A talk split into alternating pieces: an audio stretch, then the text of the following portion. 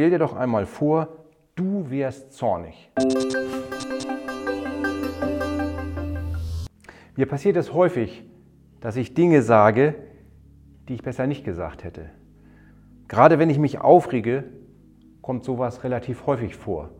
Und in Jakobus 3 lesen wir auch, dass ähm, die Zunge relativ großen Schaden ausrichten kann, obwohl sie ja nur ein ziemlich kleines Organ ist. In der Bibel gibt es aber auch ganz viele Tipps, wie wir es besser machen können. Und da habe ich mir gedacht, dass ich vielleicht mal in loser Folge den einen oder anderen Tipp vorstelle, der mir zeigt, woran ich arbeiten kann.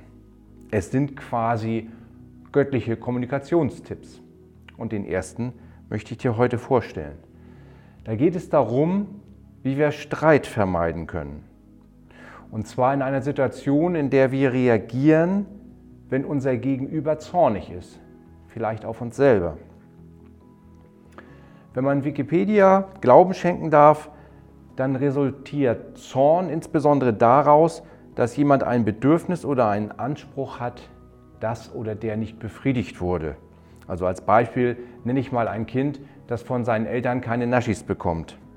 Das führt beim Kind zur Erregung und Ärger. Und wenn ich selber diesen Ärger ausgelöst habe, dann erlebe ich natürlich meistens auch die entsprechende Reaktion darauf. Und die wird mir häufig auch nicht gefallen. Und wenn ich dann genauso heftig reagiere, dann kann man sich so richtig schön hochschaukeln. Der göttliche Kommunikationstipp für heute steht in Sprüche 15, Vers 1.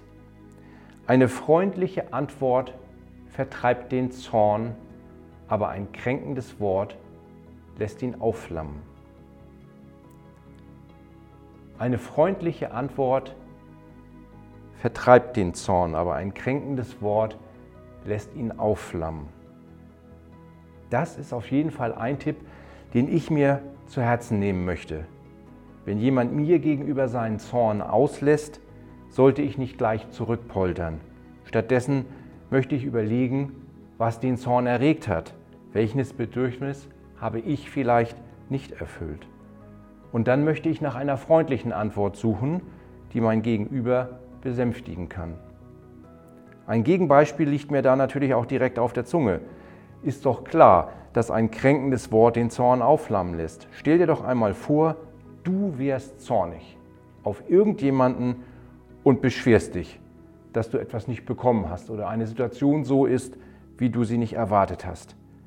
Wenn dann wiederum dein Gegenüber dich beschimpft und vielleicht auch dein Verhalten noch kritisiert, das ist doch wie Öl ins Feuer, oder? Immerhin bist du ja sauer und nicht dein Gegenüber. Und schon schaukelt man sich gegenseitig hoch. Also, nochmal, eine freundliche Antwort vertreibt den Zorn, ein kränkendes Wort lässt ihn aufflammen. Ich hoffe, der Tipp, Tipp hilft auch dir heute weiter. Und wenn du Interesse an weiteren Kommunikationstipps hast, dann schreib es gerne in die Kommentare. Ich werde dann ab und zu den einen oder anderen einfach mal vorstellen. Hab einen schönen Tag.